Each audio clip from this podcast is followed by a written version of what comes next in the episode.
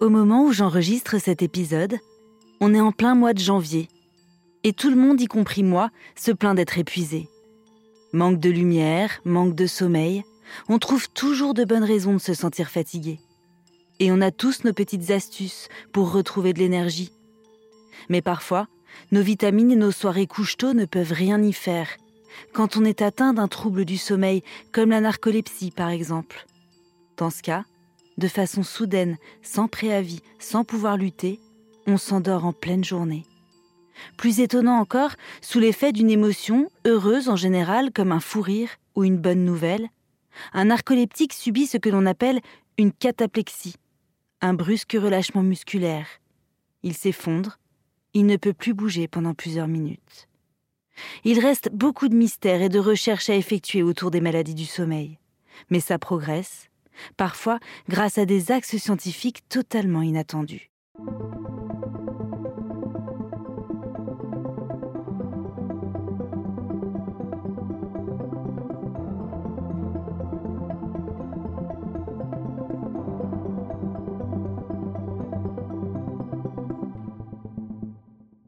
Je suis Éléonore Merlin, journaliste à RTL, et vous écoutez Symptômes. Dans ce podcast, des médecins me racontent le cas le plus marquant de leur carrière et pour lequel ils ont mené l'enquête. Dans cet épisode, le professeur Emmanuel Mignot nous raconte son incroyable recherche pour trouver la cause de la narcolepsie. Tout a commencé par un hasard, alors qu'il était un jeune étudiant et qu'il souhaitait découvrir du pays.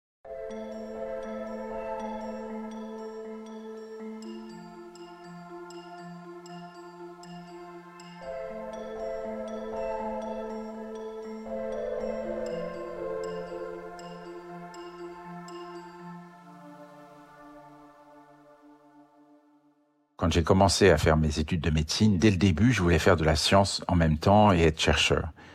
Et en particulier, j'étais très intéressé aux médicaments qui touchaient le système nerveux central, donc les, les antidépresseurs, les neuroleptiques, les médicaments qu'on donne surtout pour les maladies mentales. Et j'arrive à mes 27 ans, j'étais déjà euh, professeur en fait de pharmacologie à Necker, et à 27 ans, à l'époque, on devait faire son service militaire. Et euh, j'avais un collègue pharmacologiste qui avait des contacts un peu dans l'industrie. Et j'ai essayé de lui demander un peu, euh, est-ce qu'il connaissait peut-être un moyen pour moi d'aller à l'étranger pour faire des recherches. Et c'est là où il m'a parlé de la narcolepsie et d'une drogue qui s'appelait le modafinil. C'est une drogue qui avait été faite par un laboratoire français qui s'appelait le laboratoire Lafon. Et j'ai donc euh, contacté le laboratoire Lafon et ils étaient très intéressés par le concept que j'étudie la drogue à un endroit où il y avait de la recherche sur la narcolepsie à l'université de Stanford. C'était une façon de faire son service militaire pendant un an. On pouvait aller quelque part pour euh, faire des études qui pourraient aider l'État français. Et j'ai été envoyé là-bas pour travailler sur ce médicament qui s'appelait le modafinil, qui avait été développé pour la narcolepsie. Je suis tout de suite devenu fasciné par la maladie parce que bon, euh, c'était des patients qui se plaignaient d'être fatigués toute la journée et qui souvent avaient des expériences extraordinaires pendant la nuit parce qu'ils rêvent de façon très forte et souvent ils ont des rêves qui sont tellement puissants qu'ils ont même de temps en temps du mal à les distinguer de la réalité. Ils peuvent, par exemple, dormir et rêver que quelqu'un rentre dans leur appartement, casse tout, etc. Ils se réveillent le matin et disent mais c'est pas possible. Il y a, il y a quelqu'un qui est rentré. Ils sont convaincus que ça s'est passé parce que le rêve était tellement puissant que ça reste imprimé dans leur conscient beaucoup plus longtemps que chez les gens normaux. Donc c'était vraiment une maladie fascinante. Et euh, au début, bien sûr, j'ai étudié le médicament pour lequel j'avais été envoyé par l'armée française. Et bon, j'ai trouvé plus ou moins comment il marchait. Et d'ailleurs, c'est un produit encore utilisé aux États-Unis et en France. Et c'est un médicament qui rend les gens réveillés.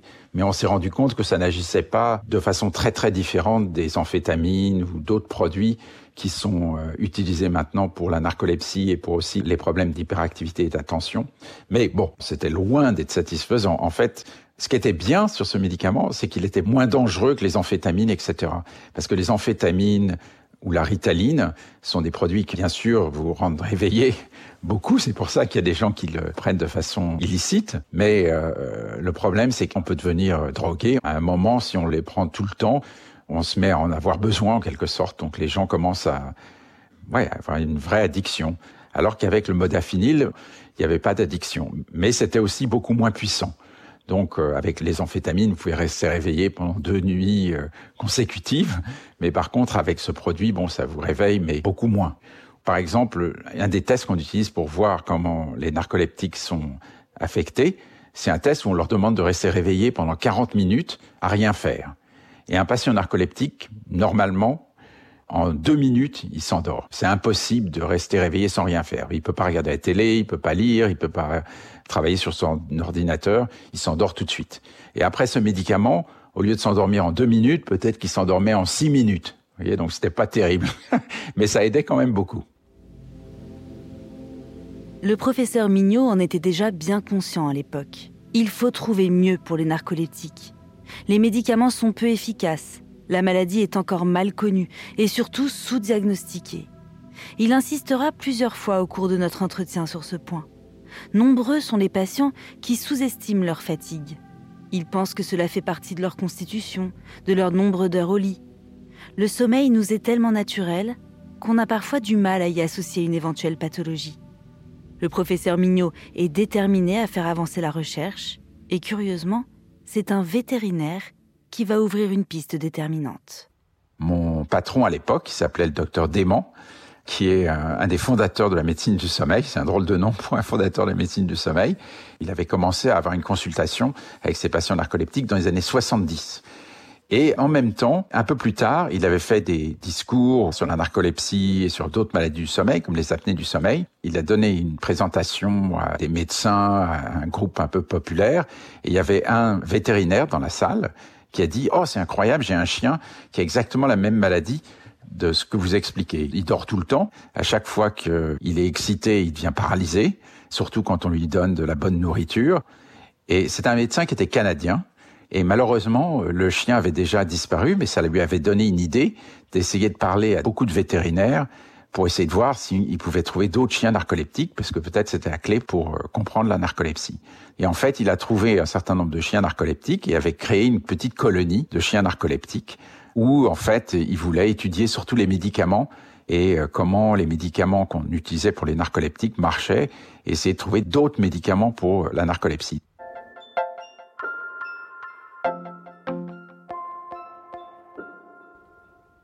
Et chez le chien, c'est un tout petit peu différent. Chez l'homme, une des manifestations les plus classiques, c'est la cataplexie, quand les gens sont excités, euh, mais contents de quelque chose. Et généralement, c'est plutôt quand il y a une bonne blague, quelque chose de vraiment drôle, qui sentent qui est drôle pour eux. Soudain, ils se sentent faibles, il y a leur tête qui tombe, ils peuvent pas retenir leur tête sur leur cou, il y a les mains qui tombent, de temps en temps ils ont les genoux qui fléchissent, même dans des cas extrêmes, ils deviennent complètement paralysés pendant quelques secondes ou une minute et puis ensuite euh, ils reviennent à la surface très rapidement. Donc ce qu'on voit, c'est plus des gens qui s'écroulent un peu quand ils entendent quelque chose de drôle ou quand ils ont une émotion forte.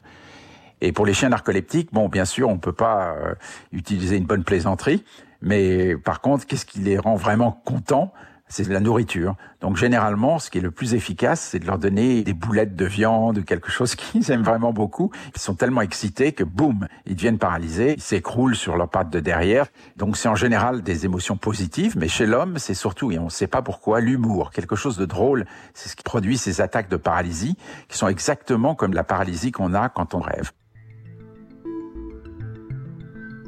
Et donc, euh, la première chose que j'ai faite, c'est vraiment de travailler surtout sur les chiens narcoleptiques. Et je leur donnais cette drogue, et ça les réveillait. J'essayais de comprendre comment ça marchait.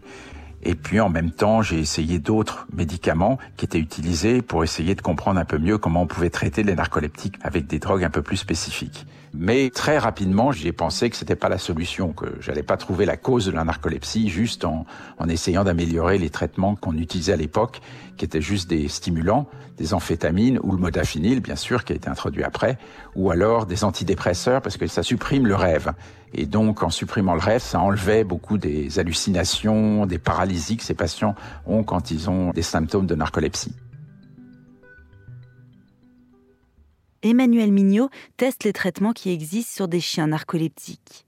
Mais comme pour les hommes, le traitement a un effet très limité, en stimulant l'éveil, en agissant que sur le symptôme. Pour avancer, le chercheur a maintenant une certitude. Il faut trouver la cause de cette maladie.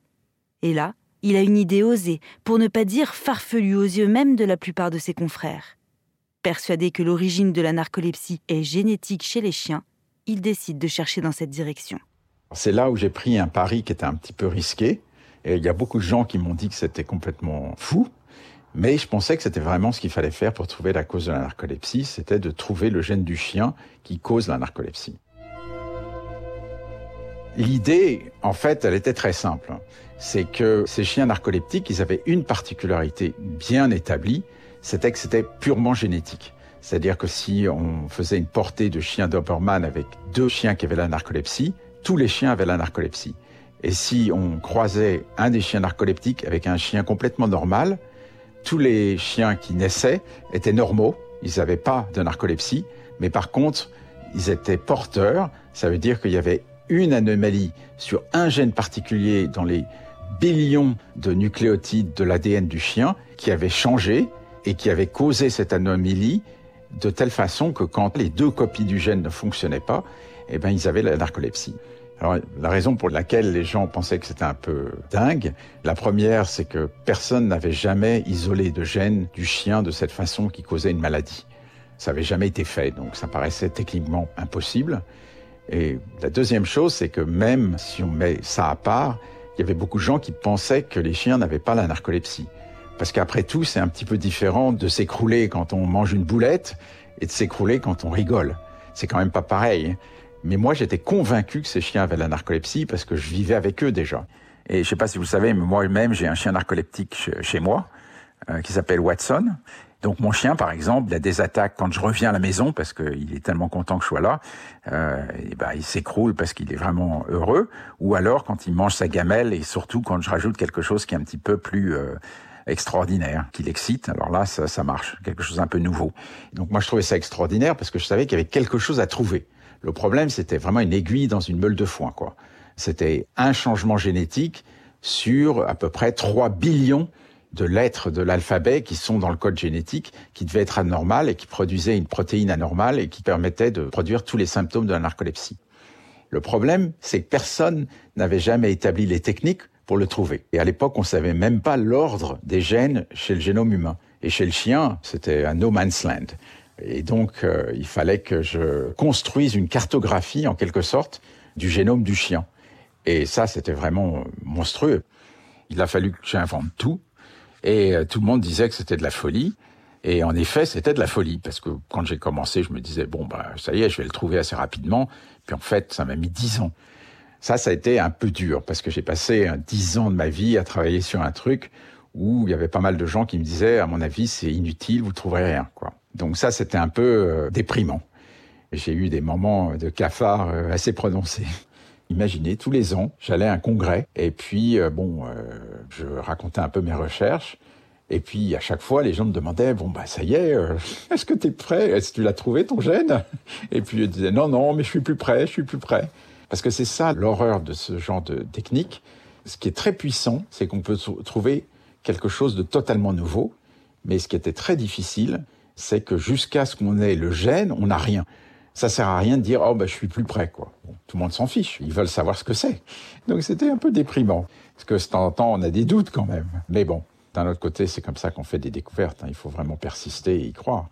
Mais j'étais certain que ces chiens avaient la narcolepsie et je me disais de toutes les façons, même si on trouve quelque chose un peu différent, on apprendra quelque chose de nouveau sur le sommeil. Dix ans. Pendant dix ans, le professeur Emmanuel Mignot s'accroche à sa conviction, avec toujours le même espoir, tirer des conséquences de ses travaux pour ses patients. Il cherche quelle anomalie génétique est responsable de la narcolepsie chez les chiens. Et pour cela, il utilise la technique du clonage positionnel. On a vraiment été jusqu'au bout. Le principe de cette recherche, c'est qu'on essaye de trouver le gène en fonction de sa position sur un chromosome. Donc c'est très très laborieux. C'est un petit peu comme si j'essayais de vous retrouver dans Paris, mais je sais rien du tout sur vous. Et je découvre d'abord, ah, vous n'êtes pas aux États-Unis, ah, vous êtes en Europe, ah, vous êtes en France, ah, vous êtes au nord de la France, ah, vous êtes à Paris, ah, vous êtes dans quel quartier, etc., jusqu'à la pièce, et j'ouvre la porte, pouf, vous voilà, dans toute votre splendeur. Et puis j'avais aucune idée de si vous étiez un homme, une femme, euh, jusqu'à ce que je rentre dans la pièce. C'est vraiment exactement le processus qu'on utilise quand on cherche un gène de cette façon. C'est ce qu'on appelle un clonage positionnel. On cherche le gène en fonction de sa position sur le génome. Et on essaye de créer une carte du génome et plus en plus on s'approche de la pièce où il y a le gène qui est fautif. En étudiant ces croisements de chiens et en voyant ceux qui ont développé la narcolepsie et ceux qui n'ont pas développé la narcolepsie.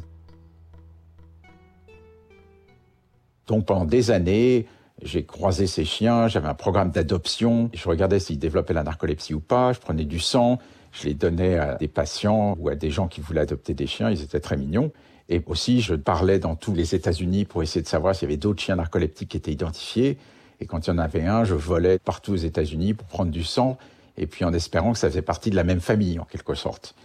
Et à la fin, j'avais une collection d'échantillons d'ADN très grosse, et j'essayais de trouver le plus petite région de, la carte qui était commune de tous ces chiens qui contenait le gène.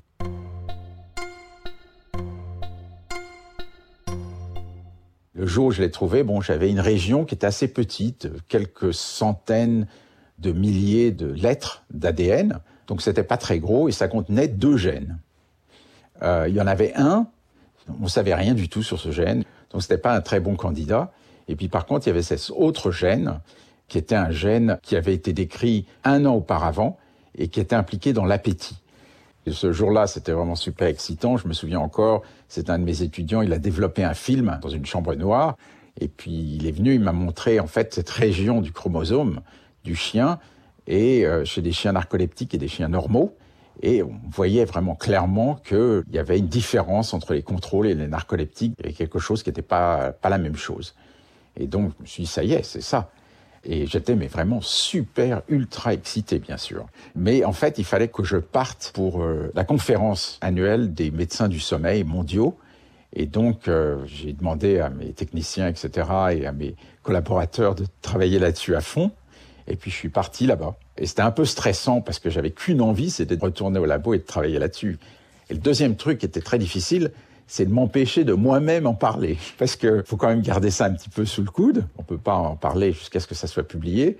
Et puis en même temps, j'étais tellement excité, j'ai tendance, moi, vraiment, pouvoir partager mon enthousiasme. Donc c'était très difficile. On comprend l'enthousiasme du professeur Mignot. Il a enfin découvert l'anomalie qui explique la narcolepsie chez les chiens qu'il étudie. C'est un récepteur dans leur cerveau qui dysfonctionne. Et ce récepteur, interagit normalement avec une molécule chargée notamment de stimuler l'éveil, appelée orexine, et aussi hypocrétine. Il faut maintenant tirer des enseignements de cette découverte chez l'homme. Et c'est là que ça se complique, car la narcolepsie humaine n'est pas vraiment d'origine génétique. Il n'y aura donc probablement pas cette anomalie dans le récepteur des patients. Et s'il fallait alors chercher du côté de la molécule Une nouvelle enquête commence.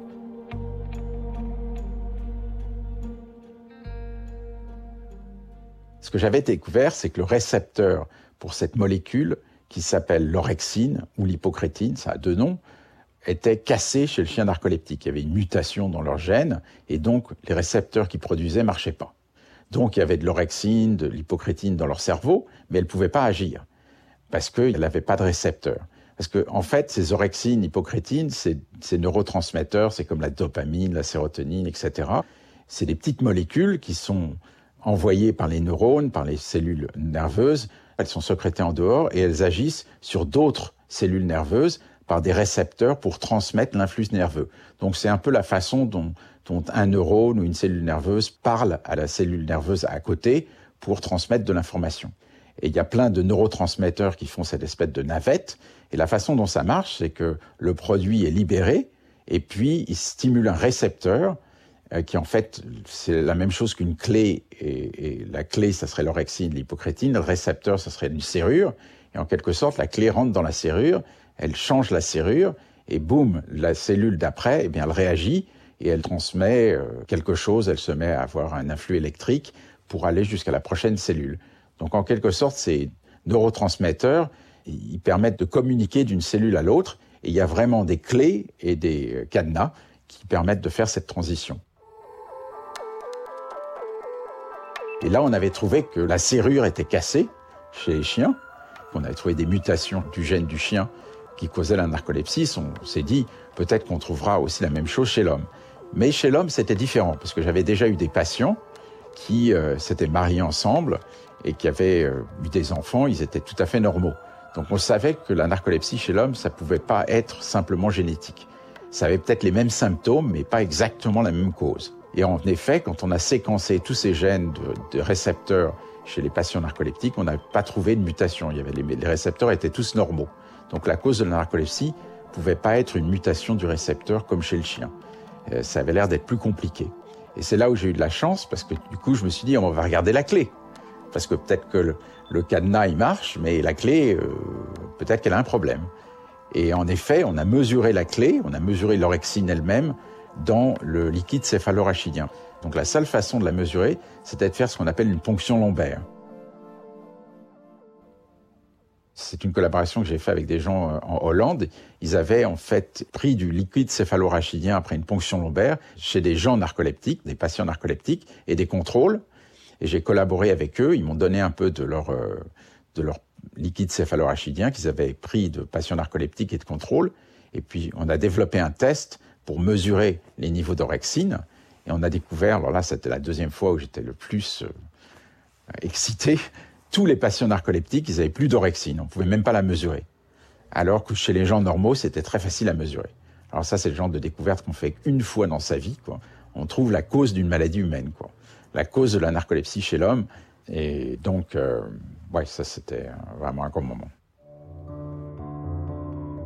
Ça y est, Grâce à sa découverte chez les chiens, le professeur Mignot a trouvé ce qui explique la narcolepsie de tous ses patients. Ils n'ont pas d'orexine, cette molécule chargée de stimuler l'éveil. La cause de la maladie est identifiée, le professeur savoure. Ses recherches sont publiées et ouvrent des espoirs thérapeutiques immenses. Je demande au professeur Mignot s'il informe à ce moment-là les malades qu'il suit et comment ils réagissent à la nouvelle. Il me parle alors d'un petit garçon qu'il suit depuis plusieurs années. Par exemple, euh, ce patient que j'avais vu euh, quand il avait 7 ans, il avait démarré la narcolepsie de façon assez abrupte. Et euh, c'est toujours très difficile pour ces patients parce que les parents, d'abord au début, ils savent pas ce que c'est. Parce que chez l'enfant, c'est souvent très sévère et ça démarre d'un seul coup. Donc votre enfant, il était tout à fait normal, il allait super bien. Et puis d'un seul coup, en un mois, il commence à s'endormir à l'école, les professeurs commencent à se plaindre. Généralement, ils pensent que c'est parce que l'enfant ne dort pas bien ou a des problèmes, ils pensent jamais à la narcolepsie. En ayant des émotions, il commence à devenir paralysé, il tombe sur la table. Là, les gens commencent à se demander s'il n'y euh, a pas quelque chose d'anormal. Et puis finalement, ils ont regardé un peu sur l'Internet et puis ils ont trouvé que c'était la narcolepsie. Et ils m'ont contacté. Et je me souviens encore, ils avaient une vidéo de leur enfant, qui s'appelait Tyler, je l'ai encore cette vidéo, on le voyait euh, assis avec ses parents et en train de rigoler, et d'un seul coup, paf, il tombe sur la table. Bon, alors j'avais aucun doute, je leur ai dit tout de suite, c'est la narcolepsie, il n'y a pas de problème. Et on l'a tout de suite euh, commencé à les traiter. Mais à l'époque, on pouvait utiliser que des traitements qui touchaient les symptômes. Donc, euh, je lui ai donné des drogues pour qu'il dorme très très bien et des drogues pour le rester éveillé, un peu comme du modafinil. À l'époque, c'était du modafinil, des antidépresseurs pour supprimer les rêves. Donc, il avait un cocktail de médicaments, de trois médicaments. Mais avec ça, ça l'avait quand même euh, beaucoup, beaucoup aidé.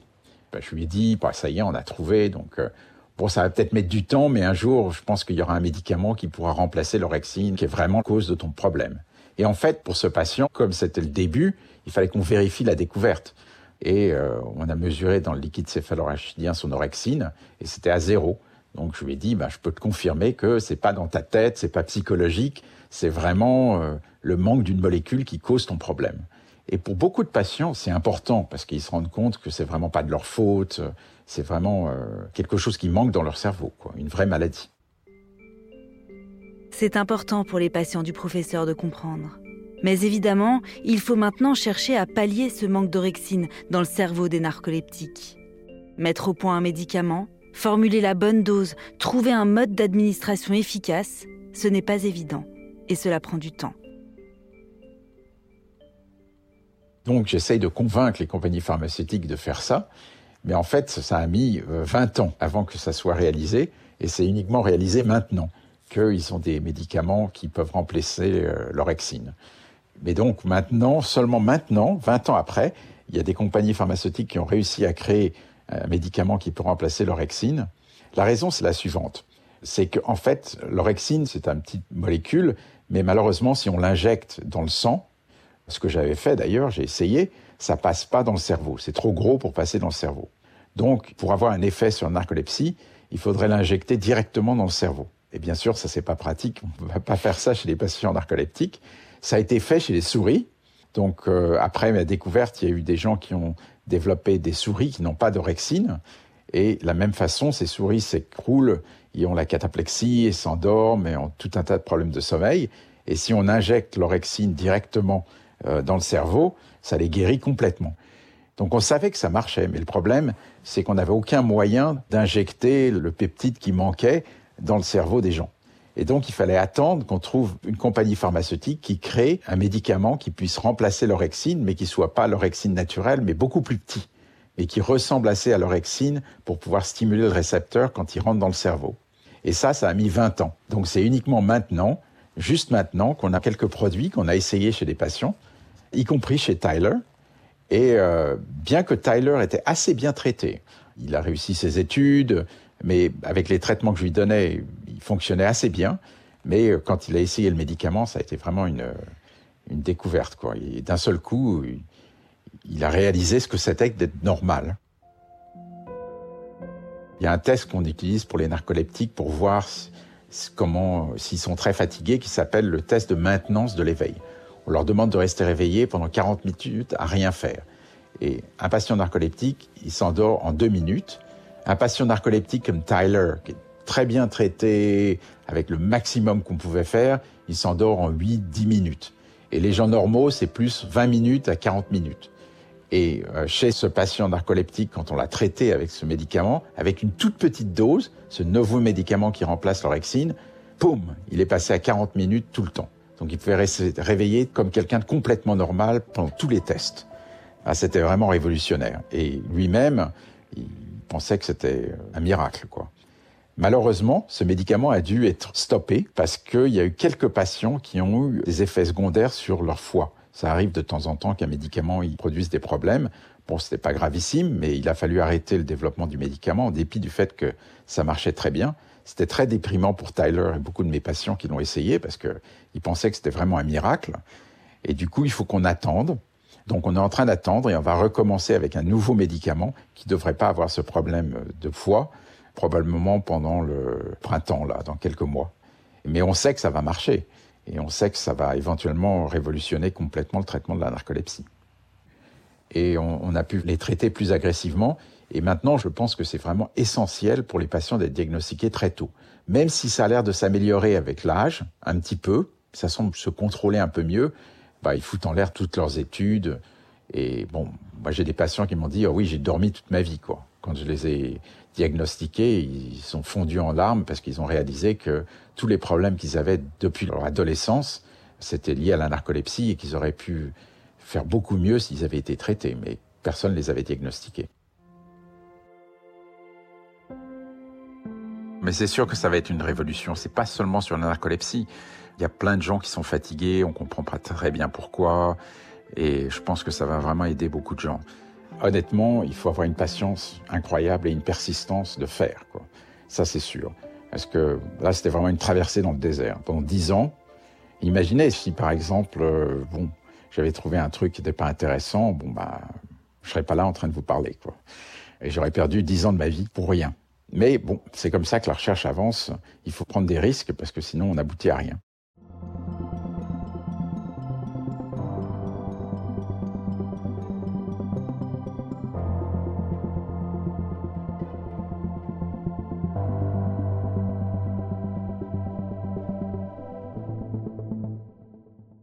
La narcolepsie touche environ une personne sur 2000 dans le monde. En septembre 2022, le professeur Mignot a vu ses 10 ans de recherche récompensés par un prix américain très prestigieux.